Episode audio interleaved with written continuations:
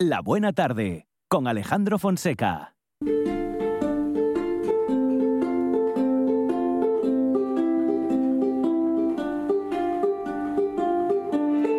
Dende el aledaño Astura la Astúrica Augusta, alcuentras el Castúo, el montañés o la Fala. Dende los godos a la francesada, el mirandés y el sanabrés van percorriendo el camino que taracen los ríos Nalón, Sella, Ebro o Duero.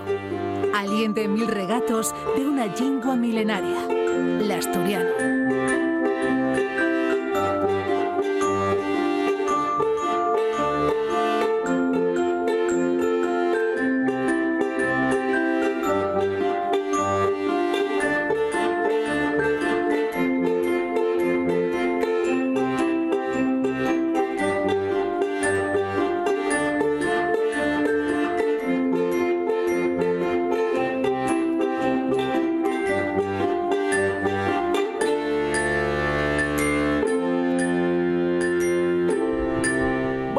Ahora para nuestra lingua Monchi Álvarez en el Milenta Regato. Y para escuchar la voz de Javi Solís con ese saludo inconfundible. Javi Solís, ¿qué tal? Buenas tardes. Buenas tardes, Astures, Tresmontanos, Astures, Tresmontanos y Montanos, ¿Eh? escuchando ese Milenta Regato. Muy bien, ahí hubo, está. hubo ahí una duda. Faltaba lo de Sí, sí. Cismontanos y entonces ya, claro, Claro. era importante. Sí, Sí, sí, sí, sí, sí. Hay que ponerle emoción al saludo. Claro, claro, claro que sí. Ya, Bueno. ya que me metéis mi presión ya, Claro. yo estoy esperando a, Tienes, a no fallar. tienes que ponerlo en un papelín que nadie se entera. ya, es verdad, es Una verdad. Pero no, no, yo faigo, faigo las cosas bien. Muy bien, Muy de bien, memoria. Muy bien, muy bien. Sí, sí, sí, sí. Bueno, Javi, ¿qué tal? ¿Cómo estamos? Muy bien, Alejandro. Pues, eh, muy contento de estar otra vez más eh, con vosotros en la buena tarde. Una alegría siempre compartir estos minutos porque hablamos de nuestra tradición, de nuestra cultura y en este caso, bueno, lo haremos con, con algún santón muy conocido. Pues sí, porque eh, estamos en el día de San Antón, que es el patrón de los animalinos y que es un santo muy festejado en, en, de ellos en de ellos lugares de Asturias, porque está, pues digamos, muy vencellado al mundo rural, ¿no? Porque yo como si fuera el santo protector del, de los del, del ganado, ¿no? Por decirlo de alguna manera, de los animales domésticos. Entonces, bueno, pues eh, aprovechando la efeméride, pues tengo unos cuantos refranes, eh, pero no todos eh, que fan referencia a San Antón, sino bueno, dos o tres eh, por un poquillín por, por abrir eh, con este santo, eh, porque lle, eh, eso, el 17 de enero, que llegue el día de San Antón. Pues venga, empezamos por el primero. Venga, uno que ya es muy, muy conocido y que yo pienso que todo el mundo cuando lo sienta pues va a darse cuenta de, de que lo conoce. Per San Antón, la pita pon. Sí. Ah, mira, Este es ah, conocido. claro. Sí, sí, sí, sí. O sea que especialmente en estos días tenemos huevos frescos. Huevos de casa. Muy bien. Este bueno, el clásico porque eh, si os dais cuenta pues ya los eh, los días y demás pues van creciendo, yo por lo menos notase, ¿no? Las tardes ya van dando un poco más de sí, entonces bueno, pues eh, dice que los pites que estaban eh, los meses para atrás que no ponían casi por cuenta de, de la oscuridad, del frío y demás, pues ahora van a arrancar a, ir poniendo ya los huevos, y por eso se fa esta rima con, con el día de San Antón y con la pita ponedora. Y eso que aquí las tardes dan de sí todo el año, Javi Solís. Sí, sí. Ah, sí, sí, sí. Bueno, eso, eso por supuesto, Monchi. Pero eh, yo me refiero cuando miramos por la ventana y todavía vemos que Ah, la es de luz. noche. Sí, sí, que vamos retomando Eso luz. sí. Sí, por eso este, bueno, este proverbio, pues lo que fue referencia y eso, ¿no? A la crudeza del invierno que más o menos eh, paso entre paso va a ir dando lugar a ser cada vez menor. Ah, por la El segunda. otro de, sí, otro de San Antón. El día San Antón de Xineru a dar el sol en todos los regueros. A dar, pero no a calentar. Ah, vale, Es vale, un- vale. Es un sol engañoso. Sí, que no calienta nada, Sí. vamos. Eso, oye, ¿no? Esto, eh, y más o menos porque el sol ya está alto y entonces llega a lestones eh, más eh, visibles, ¿no? Que tenían más sombra, ¿no? Si os dais cuenta, pues eh, más o menos eh, lugares que parece que no daba el sol eh, nunca, pues ahora ya como está un poco más alto, ya va eh, agarrando un poquín de, luminosidad. Pero bueno, la verdad que, que nunca calienta, da el sol, pero todavía no calienta porque no hay el tiempo propio de que caliente como tiene que ser el, sol, todavía no estamos en esa época. ¿Qué más? A ver, ¿qué más Eh, tenemos? sí, y el, otro, el último que de San Antón ya para Sí. terminar, y el Sí. que dice, el 17 xineru, San Antón, el Yaconeru. Ah. El Yaconeru, por qué lle? Bueno, pues porque más menos eh, lle una época donde se faen muchos eh, xornais de la matanza y demás de los productos del gochu que se acaben de... eh, bueno, se acaba de matar el gocho hay poco tiempo y entonces ya se empieza un poco a disfrutar de todos estos productos. Entonces yo como si fuera un nuevo ciclo de posible abundancia, ¿no? Entonces se hace referencia pues eso, al santo este de los animales, pues diciendo y que llegue San Antón el Yaconero, ¿no? Que va, va a dar, eh, pues eso, eh, abundancia. Bueno, muy bien, muy bien. Eh, oye, muchos refranes con San Antón, Hay un ¿eh? montón. Sí, San Antón ya que tiene muchos eh, como los que dije yo ahora, pero hay otros muy parecidos o asemellados y tienen y es un santo pues eso, muy nomado y con muchos proverbios y, y refranes para para bueno, para tener igual que para ocupar el programa entero, pero bueno, yo quería decir también, pero otro ramal un poco más eh, risondero. Venga, pues vamos por ese ramal. Claro que sí. Venga, voy con el primer refrán. Eh, el melón, como el casamiento, y cosa de acertamiento. Ay, a ver, a ver. Hay que repetir. Otra vez, a ver, ese, hay que abrir ese melón. El melón, como el casamiento, y cosa de acertamiento. Ahí está. Sí, Sí, bueno, este, eh, no hace falta explicación, ¿no? No, no, no. hay que acertar. Hay, que acertar acertar. y adivinar ya de Sí. paso, porque claro, a ver, a ver qué hay dentro de ese melón. Hay, hay profesionales de toca- tocamiento de melón. Tocamiento de melón. ¿Eh? Tocan el melón y dicen, Sí. este sí. Sí. Además, los, los escuchas, yo los escucho en los supermercados. Eh, por favor, eh, toque este melón, a ver Sí. si, si este también. Ilumíneme, por Sí, favor. sí, por favor. Sí. Pero bueno, nada, ¿En no. serio? Pues, eh, no y, una, y una profesión, eh, cuidado, Sí. que hay que valer, ¿eh? No Porque- tra- no Es un tras- FP1, pero, pero fuera de Asturias, porque los melones aquí no se dan. Pero no, tra- no trasladan el conocimiento, Javi, no, no comparten el conocimiento. No, no, es, es- es algo divino. Bueno. se, se lo proporciona Dios. En fin, bueno. Eh, venga, vamos con otro. Sí. Otro. A ver, atención a este, eh, que es muy, ye muy poco conocido y además es muy eh, recurrente. Lladren los perros, toy na cama, non hai mellor cosa que non tener nada. Me encanta. Ah, qué bueno. Podría ser la letra Sí. de una canción de Jerónimo Granda. A ver, vamos de nuevo, vamos de nuevo, que este, Sí, este sí. lo vamos a empezar a decir más seguido, más a menudo. Voy, a, voy a repetirlo. Lladren los perros, toy na cama, non hai mellor cosa que non tener nada. Muy bien. Me gusta. Sí, Bueno, señor. Muy bien. Lo voy a poner Sí. en casa, en un cuadril. Sí, sí. Sí, bueno, fai referencia un pouco, pues eh, para la xente que como yo que non tenemos propiedades, Mm. pues los perros pueden estar eh, dando eh, al alto la lleva que sabemos que tampoco ya que nos vayan a venir a robar a nosotros. Claro. ¿no? Y un poco y que no tienes esa preocupación, ¿no? Esa, esa esmolición porque eh, igual te están rondando cerca de lo que, bueno, de donde estás tú. Es un poco la un poco la explicación que tiene otro Me gusta. Es, es para poner en el portal. Es, es- Sí, sí, la verdad es que es un refrán. proverbio muy, muy guapo, sí. Muy bien, muy bien. ¿Tenemos alguno más? Tengo tres más. Muy bien. Eh, a ver si nos da tiempo. Voy Sí. con el siguiente. Lo que de meño se pega, colpelleyu se entrega. Anda, a ver otra vez, otra vez, ¿cómo es eso? Solís. A ver, Solís. Ay, perdimos la comunicación ahí con Javi, que seguro que está repitiendo el último refrán que ha compartido con nosotros, pero en este momento no les... Ahí, Ahora, ahí ahora recuperamos. Ahí... Bueno, nos quedamos en la repetición, vamos con ella. Voy.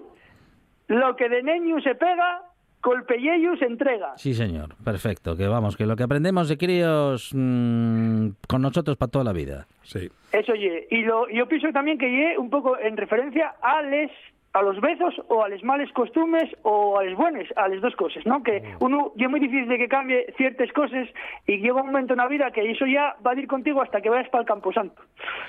Eso es, sí, señor. Bueno, pues está, estamos muy de acuerdo con eso, ¿eh? Sí. Sí, sí. Sí, señor. Lo que se aprende y todo lo que sucede. ¿eh? Lo bueno y lo malo. Lo bueno y lo malo, que también hay cosas que nos marcan para bien y para mal, Javi. Eso ye. Muy bien. Eh, voy, voy con otro que este ya es muy ilustrativo. Muy ilustrativo. At- Atentos. Si les fuelles del maíz falaren, ¿cuántos no se casarían que se casen? Ay, amigo. Mm. A ver otra vez. Es fruto de, de otra época, Sí, también sí, es sí, verdad. También es verdad. A ver. a Bueno, ver. pero personas, eh, non faigo distinción de Ya. xénero. Sí, sí, perfectamente. sí, Sí, sí. sí, sí.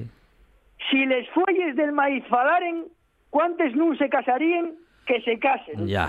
Qué importante el maíz y los maizales Eh, sí, el en maíz y- en, y el- Asturias. el maíz y el para la amor. vida Para la vida de Asturias. Sí, el, el maíz y el amor. eh, de- ah, ¿No hay un libro que se llame así todavía? No, pero es una buena idea, el maíz y el amor.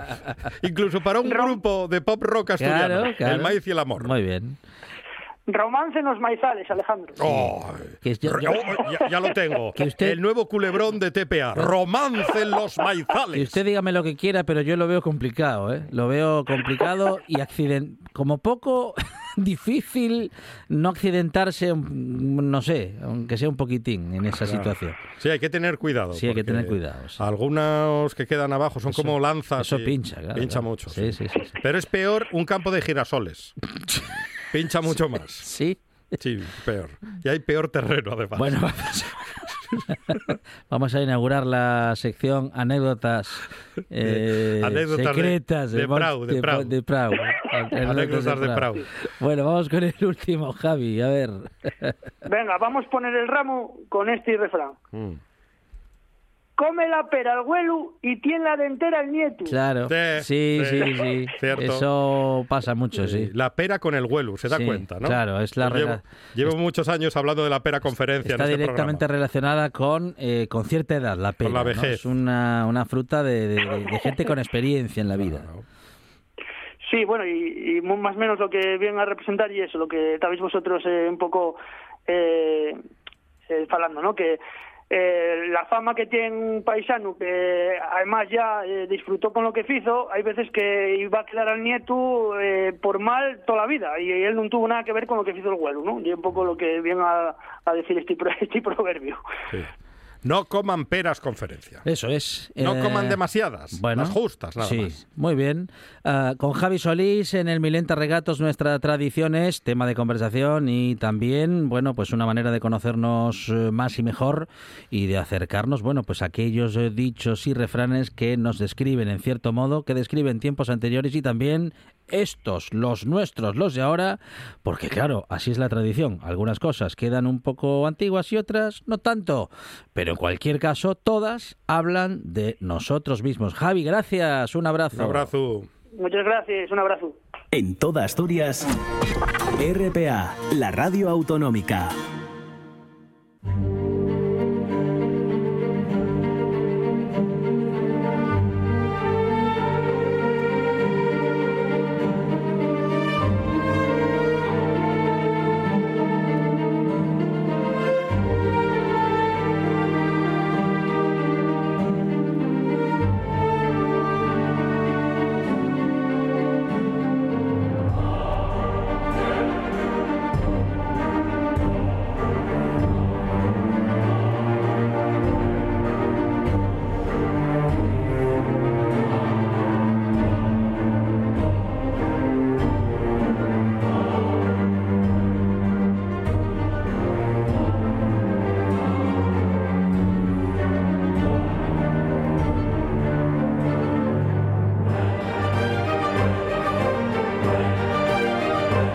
Carlos María de Luis, ¿qué tal? Buenas tardes. Hola, buenas tardes. Bueno, justamente de, de, de, bueno de, de un santo o de alguien que se ha convertido en santo. Bueno, es que al final los santos siempre han sido alguien que se ha convertido en santo, pues por algo que hizo en la vida o algo Eh, sí, sí. o alguna anécdota creada, Carlos María.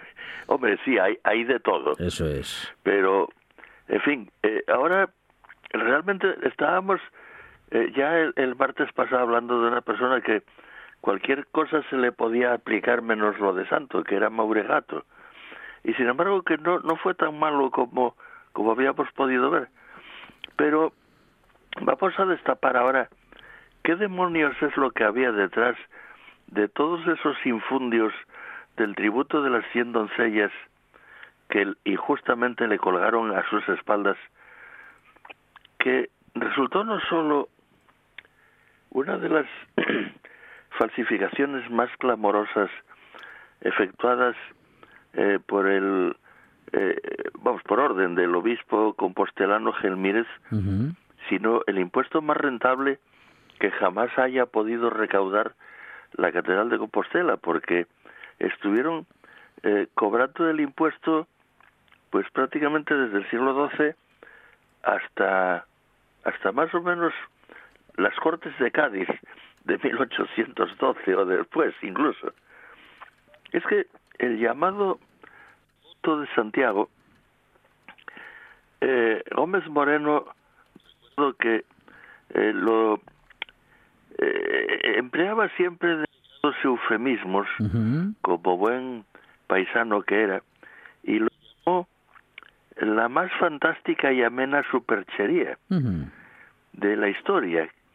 E, efectivamente tenía mucho de fantástica superchería, pero muy poco de amena, al menos para los que tenían que pagarla.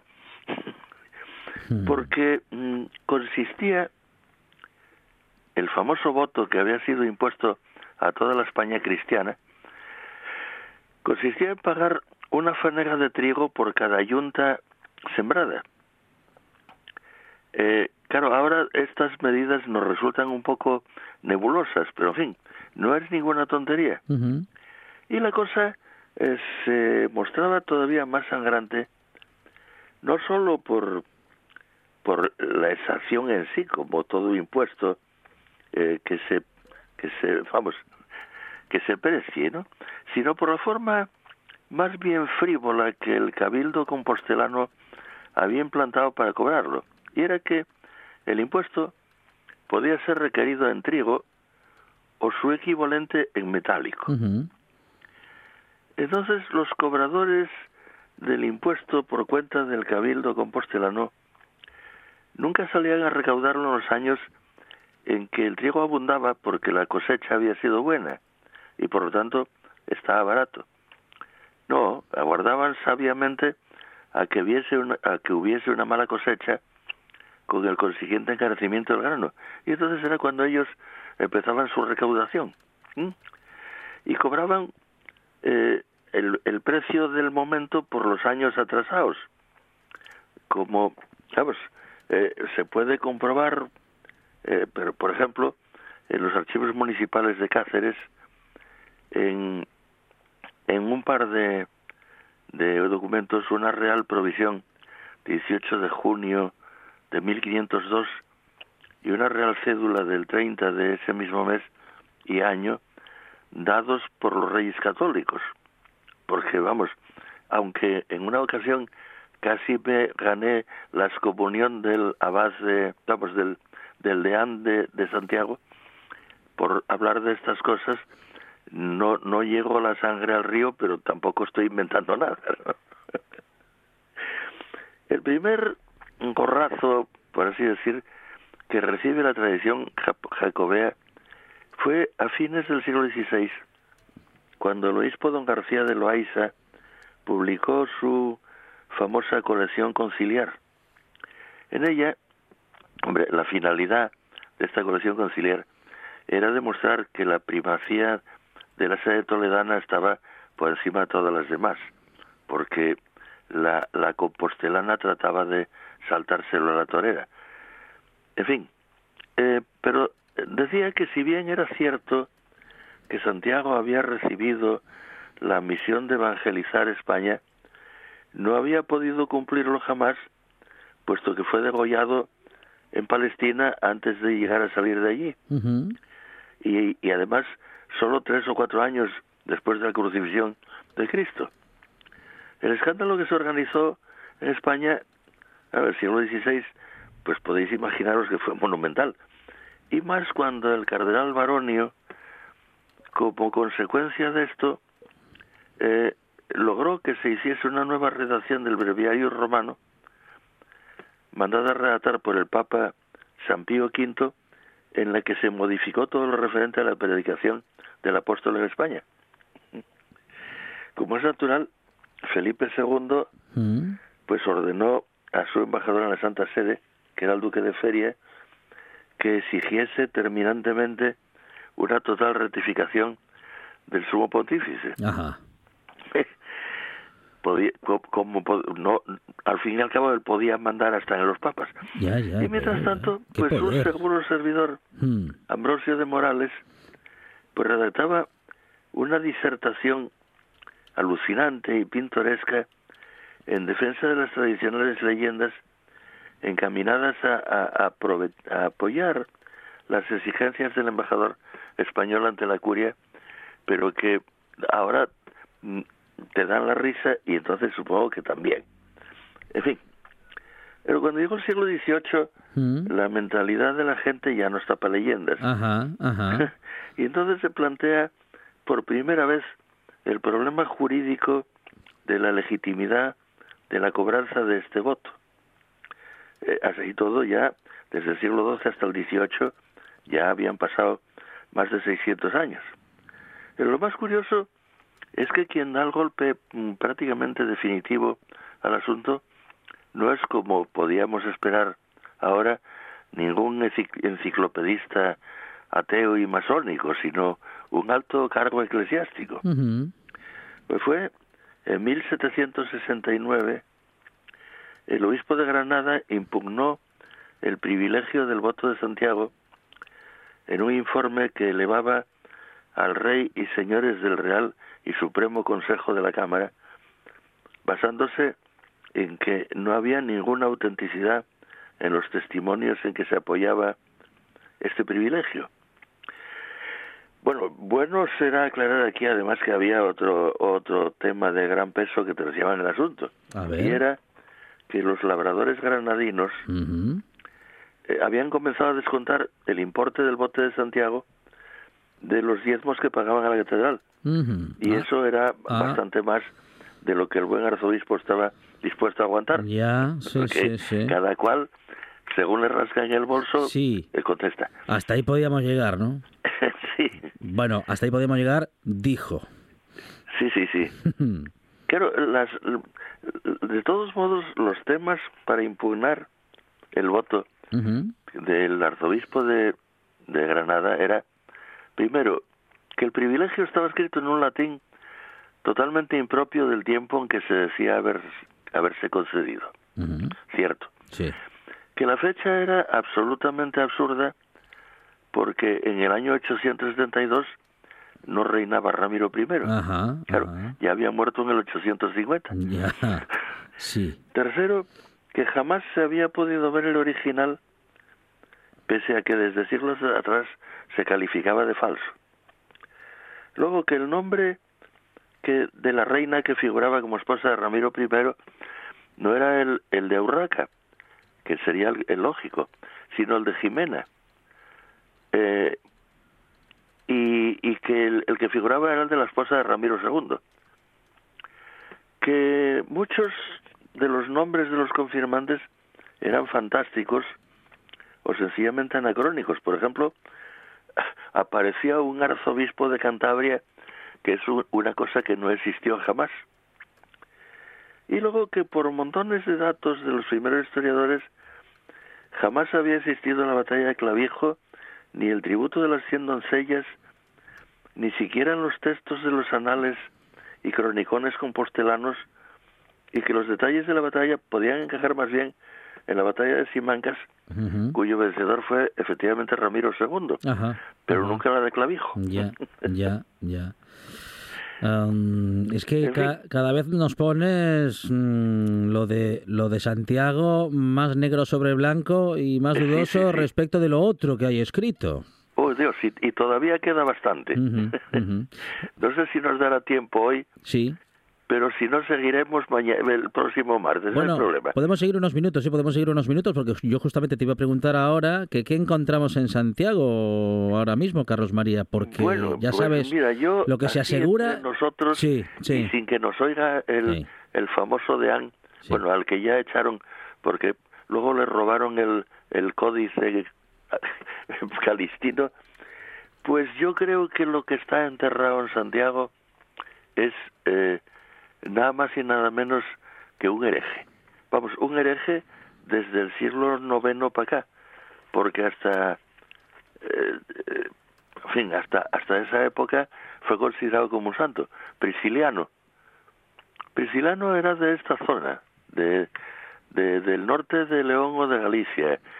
Fue decapitado eh, en el siglo III eh, por un eh, aspirante a emperador que encima era del Calatayud, o sea, terco como una mula. Eh, y el cuerpo fue trasladado a España después de la decapitación y enterrado en una eh, eh, en una iglesia del norte sin indicar dónde Eh, la tumba eh, de acuerdo con las excavaciones que se hicieron allá a finales de los años 40 del siglo pasado es más bien visigoda que, que romana. En fin hay demasiadas cosas que que, que nos inclinan a pensar que el pobre Santiago, que fue decapitado, ya decía antes, eh, tres años después de haber crucificado a Jesucristo, eh, pues difícilmente podía haber venido desde Palestina en un barco sin velas, sin timón y sin tripulación a dar a, a las rías de la Coruña. Digo yo, vamos, no sé.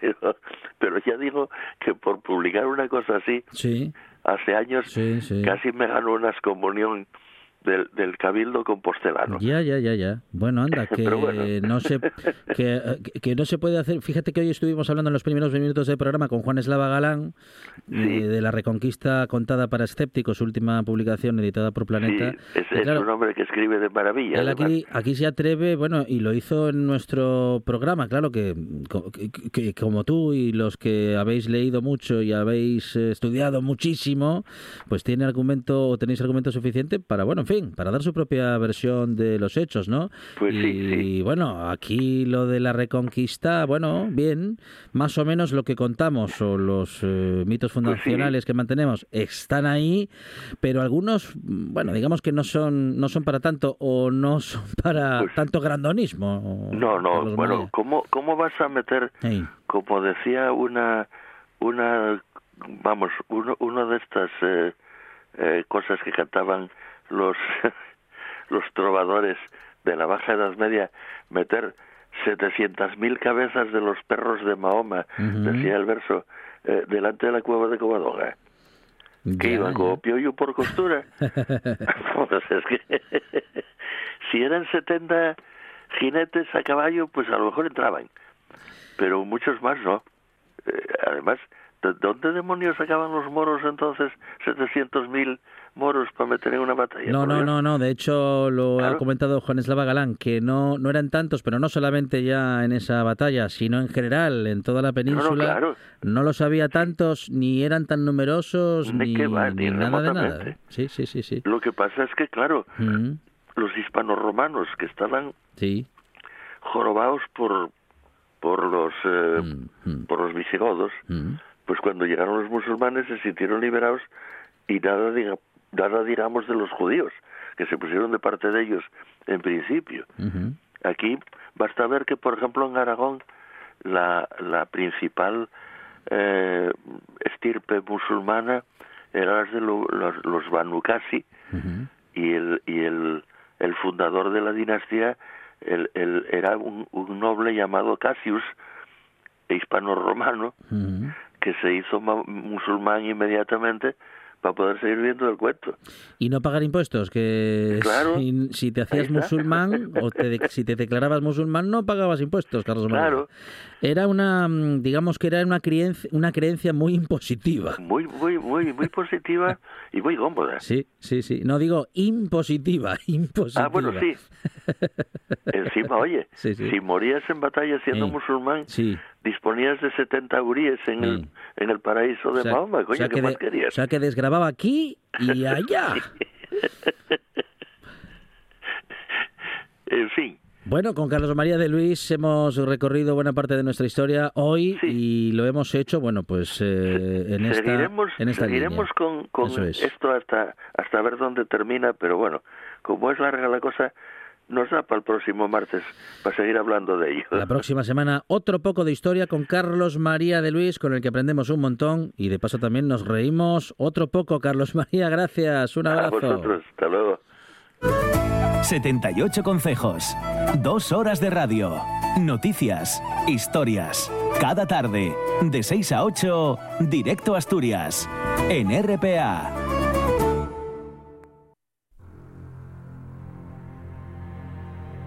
La buena tarde. Con Alejandro Fonseca.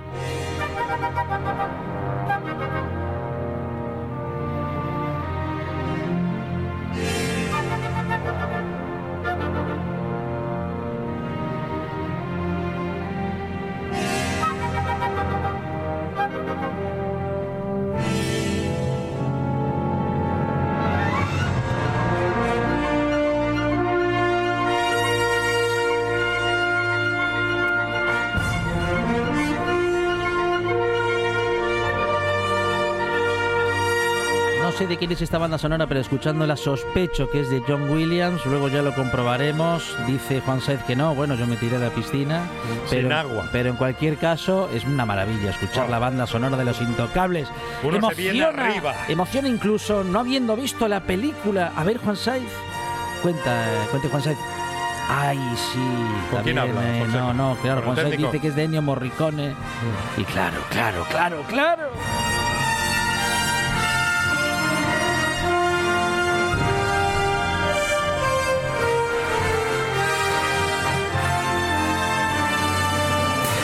Maravilloso. Nada, pues ya, ¿eh? ya que estamos, Sí. déjela hasta el boletín. La dejamos hasta el boletín. Hasta el boletín de no, las no, seis. no, que Álvaro Díez tiene muchas cosas que contar.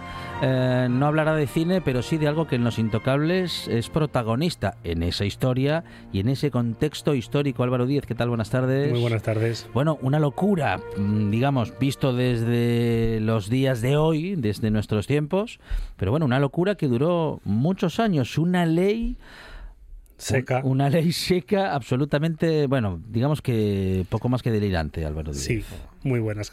Eh, una ley que dura 13 años, Madre del 20 mía. al 33. Qué barbaridad. Y duró mucho por algo que un defectillo, ya Sí, vamos a meter sí. la cuña, que Sí. tienen los ingleses o Sí. americanos, es- Anglosajones. anglosajones, Ajá. que es que son un pelín hipócritas. Uh, Sí. que les sí. gusta mucho, o sea, también es muy cristiano eso lo de adiós rogando y con el mazo dando, Mm, pero mm. bueno, los, los, ang- los anglosajones lo llevan a otro nivel, Sí. que es de, pues, de cara a la galería todo es perfecto y luego las miserias ya Mm, mm. las lavamos en casa.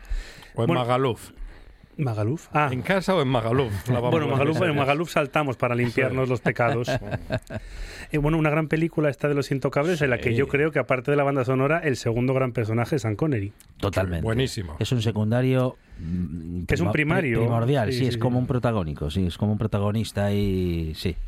Y es que además el protagonista es Kevin Costner. Sí, Imagínese. Que está bien en esta está peli. bien, en esta peli está bien. bueno, que hay, claro, por- Sí. noto aquí cierta crítica a Kevin Costner. Kevin Costner. Hombre, la, la he Kevin- notado, Kevin Es que- Costner tiene porquería. es que tiene unas pelis para que madre mía, repartir. también, pero bueno. por ejemplo.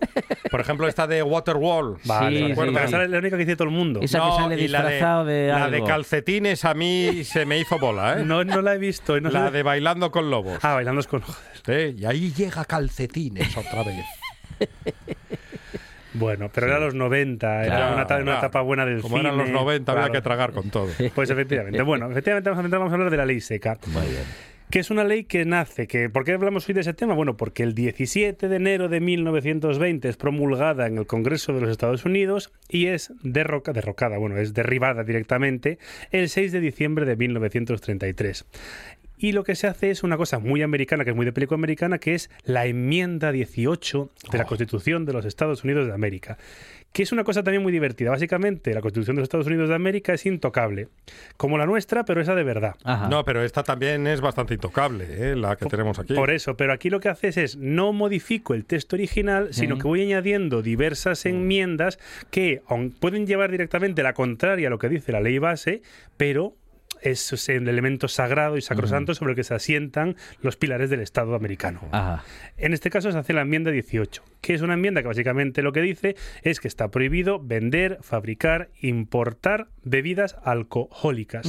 Así con la, con la H en la J. Sí, sí, sí. Eh, esto básicamente prueba que eh, a veces el pensamiento general de la masa y la opinión común de todo el mundo Sí. no siempre significa acertar. Ya. Porque la gente pensaba, y este movimiento, aunque estalla o aparece en los años 20, tiene sus orígenes en el siglo XIX. Ujú. Como todo en historia, aunque haya un momento definitorio en el cual hay un antes y un después, esto siempre viene desde muy atrás. En el caso de la ley seca, que al final lo que tenemos siempre en la cabeza son, como estamos viendo, Sí. los intocables de Sí. eh, a decir Al Pacino, no, eh, el personaje que hace Al Pacino, que se me acaba de decir, eh, Mike, no, Corleone. eh, no, Capone. Ah, Al Capone. No, no, porque no lo hace Al Pacino, lo hace Robert De Niro. Robert- es que también siempre Sí, todo el sí, mundo, sí, todo, sí, sí. todo español mezcla los Eh, dos. eh, yo soy eh. uno de ellos. Bueno, Bueno, bueno. El, personaje de Y mire que no se parecen en nada.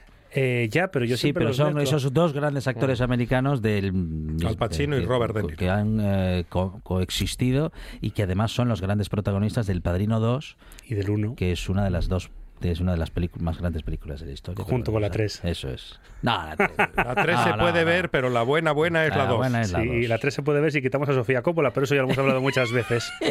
Bueno, efectivamente, en el siglo XIX, Sí. en el mundo anglicano y sobre todo en Estados Unidos, surge una cosa que se llama el movimiento por la templanza. Ajá. ah, sí. ¡Oh! y el movimiento por, por la templanza. A ver, Sí, cuente, el cuente. movimiento por la templanza, Otro, los tibios de los que hablábamos Sí, al principio. sí, sí. eso es el apocalipsis de San Juan. Lo- Ah, los- la equidistancia Sí, tal. es que el, el Apocalipsis de San Juan, y esto Sí. lo va a derivar, dice que eh, Cristo dice que a los tibios les vomitaré en la boca. Upa. Que son aquellos que o creen en mí o no creen en mí. Pero los que Ajá. están en equidistantes. Dice, que bueno, dice- yo- Que eso dices tú, Cristo Sí. siempre dices amor y también dicen en el Nuevo Testamento os vomitaré en la boca. Ah. Claro que podía haber dicho paso de ellos, Sí. pero no.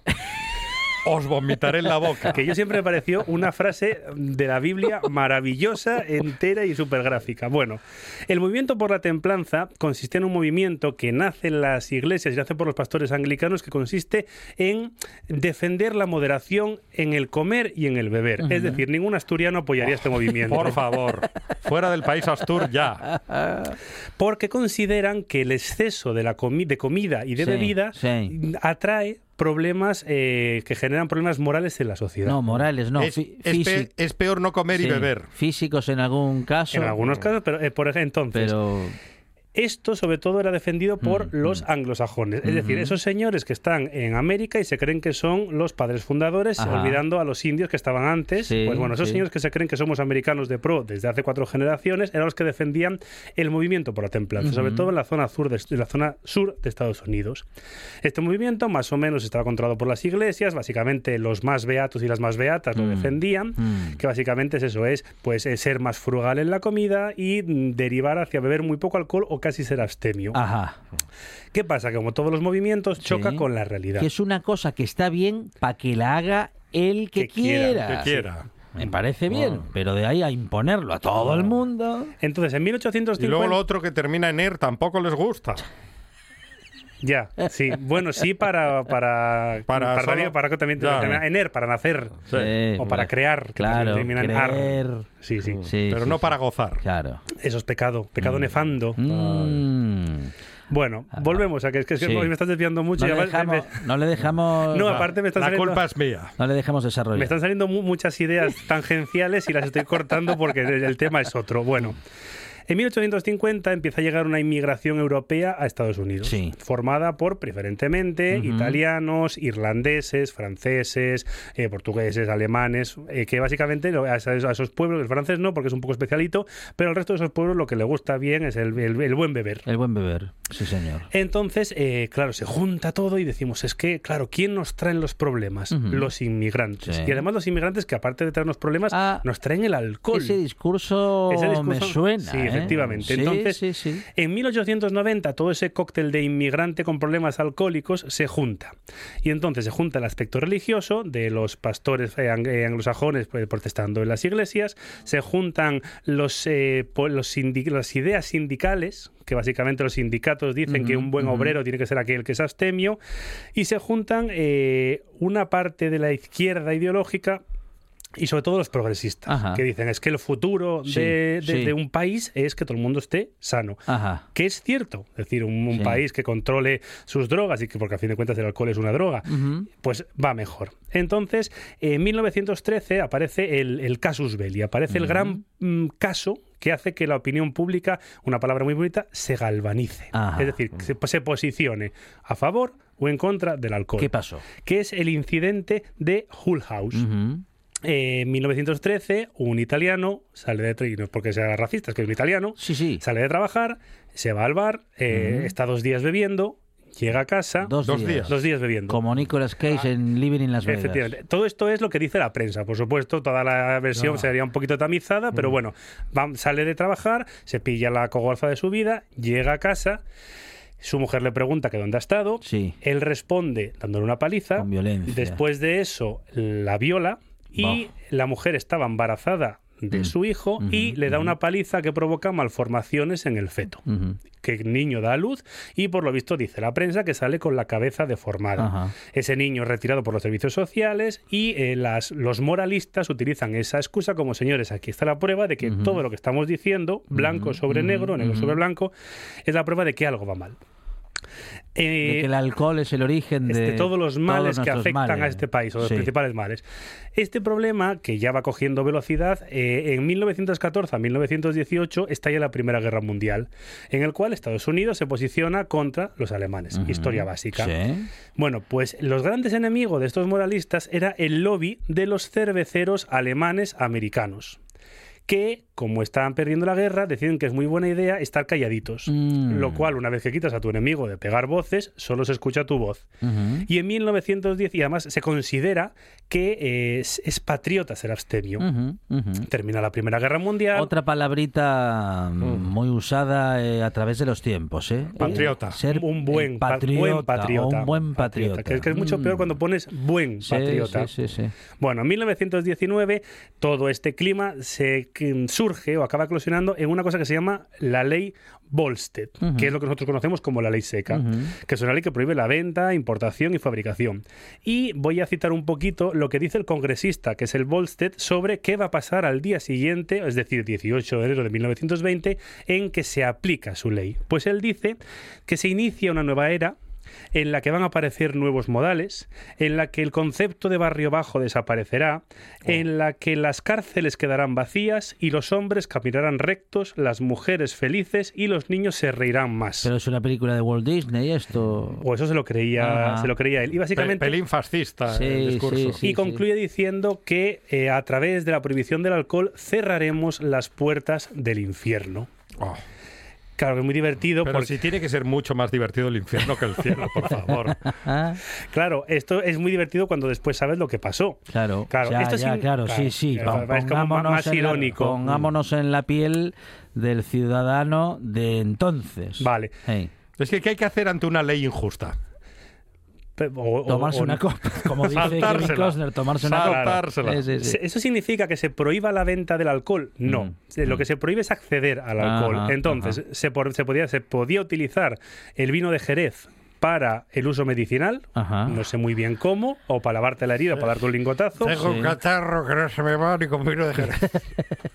Y luego se vendía zumo de uva, Ajá. básicamente un zumo de melocotón, de todo Sí. con zumo de uva en este caso, Sí. pero se vendía en ladrillos, una especie de, como si fuese congelado, que había que hervir en el agua. Sí. Y claro, si tú el zumo de uva lo dejas fermentar, todo- no hay que ser matemático ni Sí, un sí. alquimista, sabes que da vino. Ujú. Bueno, pues para que no les pillas en las manos, había un cartelito en- de publicidad en el propio ladrillo que decía no lo fermente porque es ilegal. Ajá, Algo ajá. que todo el mundo dice- Bueno, ellos, ellos hacían su papel, que es decir, señores, "Cari- cariño. se me ha pasado no, el agua. Déjalo un poco más. Sí, no, yo creo que todavía no está, ¿eh? Vamos a dejarlo Cinco que minutinos se más. pone un poco más rico. El proverbio Sí, español sí, sí, aquí no sí. falla. Echa la ley.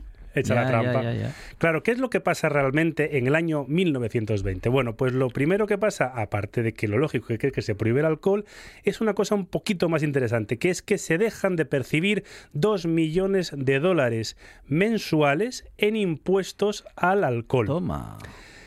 que nos encarga el Estado de eh, cobrarlos. Sí, sí. Y entonces hay unos señores, la mafia, Sí.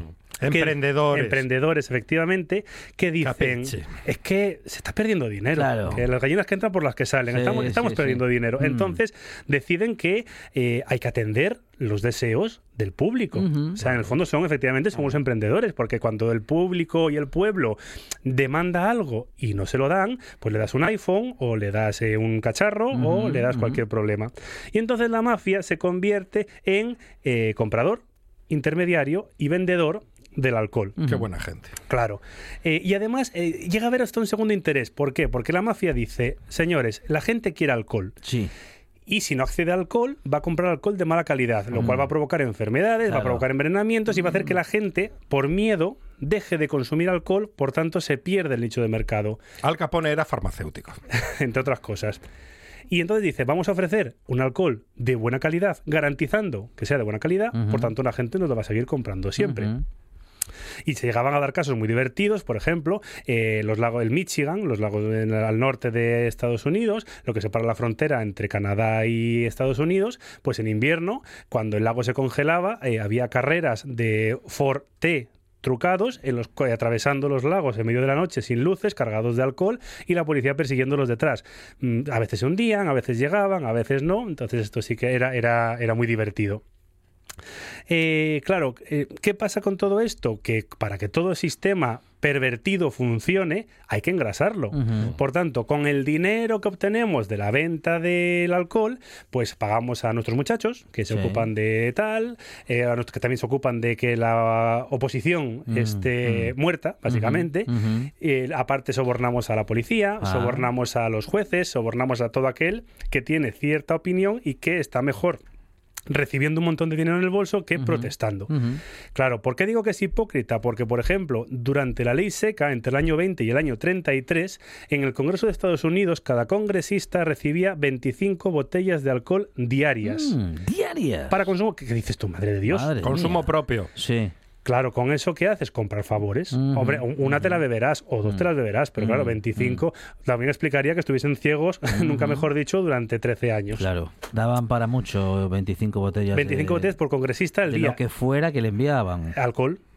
Y además, los congresistas son 100. whisky fundamentalmente, ¿no? Sí, cerveza, vino, cualquier cosa que tuviese más de 3,5 grados. Ujú. Que básicamente eso de- no sé cuánto es, pero imagino que debe ser un mosto Eh, fuerte. Todo, sí. Todo, porque van de tres Todo, grados, todo, sí. Claro. ¿Qué es lo que pasó aparte de que hemos dicho que los- la mafia, los emprendedores empezaron a recaudar impuestos?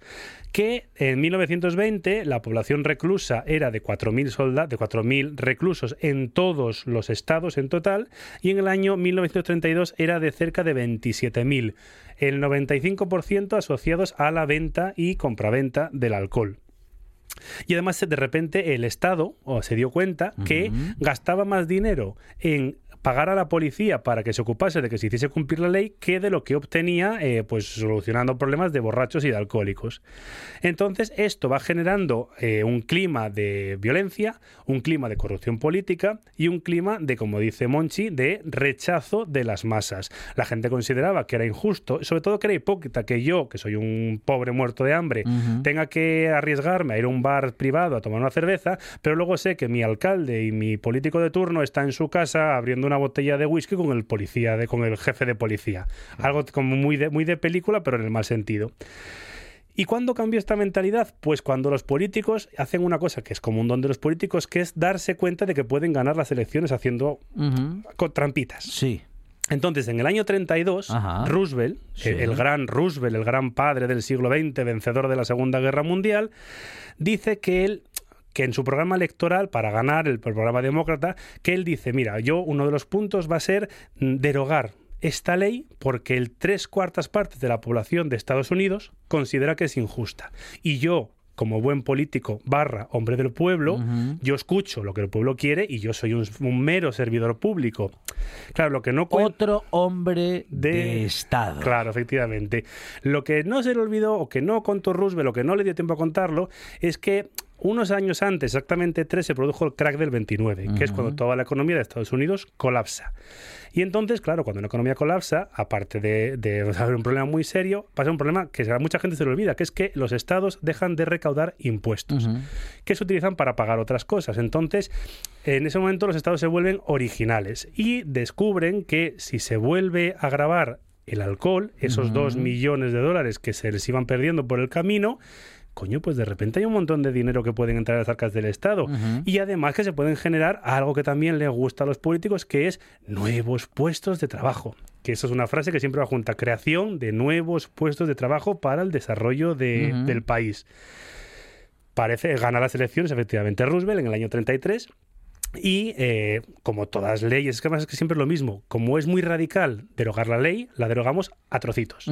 Entonces, en marzo del 33 mm, se deroga una disposición de la, de la enmienda 18 que dice que se puede consumir cerveza, la gente empieza a consumir cerveza, no pasa nada, baja la corrupción, baja la criminalidad, baja los problemas, y dice, bueno, pues no pasa nada. Y baja el precio también. Y en diciembre del 33 básicamente se vuelve a suprimir todo, todos los problemas para comprar alcohol. ¿Eso significa que a día de hoy en Estados Unidos no exista ley seca? Pues no, yo pensaba que sí, pero no es cierto, porque eso ya es de cada estado. Eh, hay algunos estados, por ejemplo, que los domingos, Día del Señor, no se puede vender alcohol. Ajá. Cuando más se necesita. Sí. O solo para misa. Con lo difícil. Sobre todo para misa, claro. El domingo es un día. Sí, sí, sí. Yo el domingo veo, una peli, no me Hay que un doparse con algo el domingo. claro, y luego, por ejemplo, en las reservas indias mm, está prohibido mm. la compraventa del alcohol, porque recordemos que a los indios se les emborrachaba con alcohol para que no hubiesen problemas.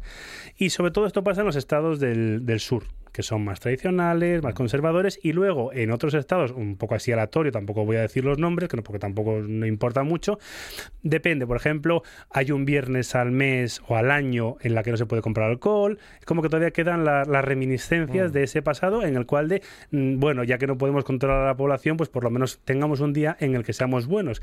Que yo siempre digo, vale, el alcohol es una droga. Efectivamente, pero mm, también, pero casualmente no lo hacen con el día sin tabaco. Ya. Porque claro, las compañías tabacaleras americanas. Y, bueno, y, el, día sin armas tampoco lo contemplan. Eh, sí, es cuando. No, porque están, armados hasta los dientes. el día sin armas es cuando no entran en algún colegio a liarla. Ya se pone así fecha. Bueno, vamos a recordar en cualquier caso, muy interesante el relato también, cómo hemos conocido, bueno, vamos a decir que el origen o el contexto ¿eh? que generó aquella ley seca, muy conocida, muy replicada y contada en películas, en novelas, porque efectivamente fue una época, bueno, de los Estados Unidos y del mundo muy particular y que Álvaro Díez nos ha contado hoy, bueno, pues como siempre, de una manera muy amena, muy completa, con mucho talento, muy divertido y vamos a a recordar también lo que nos recuerda siempre nuestro doctor en ciencia y tecnología de los alimentos, Miguel Ángel Urueña, que bueno, que el alcohol es malo en cualquier medida, no hay una medida buena o sana de alcohol eh, otra cosa es que, que sea legal. Que, que, sea legal y que la sida esté eh, buenísima, que esté riquísima. Que y, la cerveza. También. Y el eh, whisky. Y el buen vino. Ay, ay, ay. Miguel Ángel Urueña, no le tenemos mañana, pero bueno, le vamos a seguir. Por eso aprovechamos. Por eso aprovechamos. pero le seguiremos teniendo en próximas semanas. Lo mismo que Álvaro Díez. Álvaro, gracias. A vosotros. Final de programa y con esto nos vamos a las noticias. Monchi Álvarez, gracias. De nada. Mañana a partir de las 4 de la tarde, más buena tarde y más radio. Y quedes en la radio porque llegará Ancha Nieto con Directo Asturias.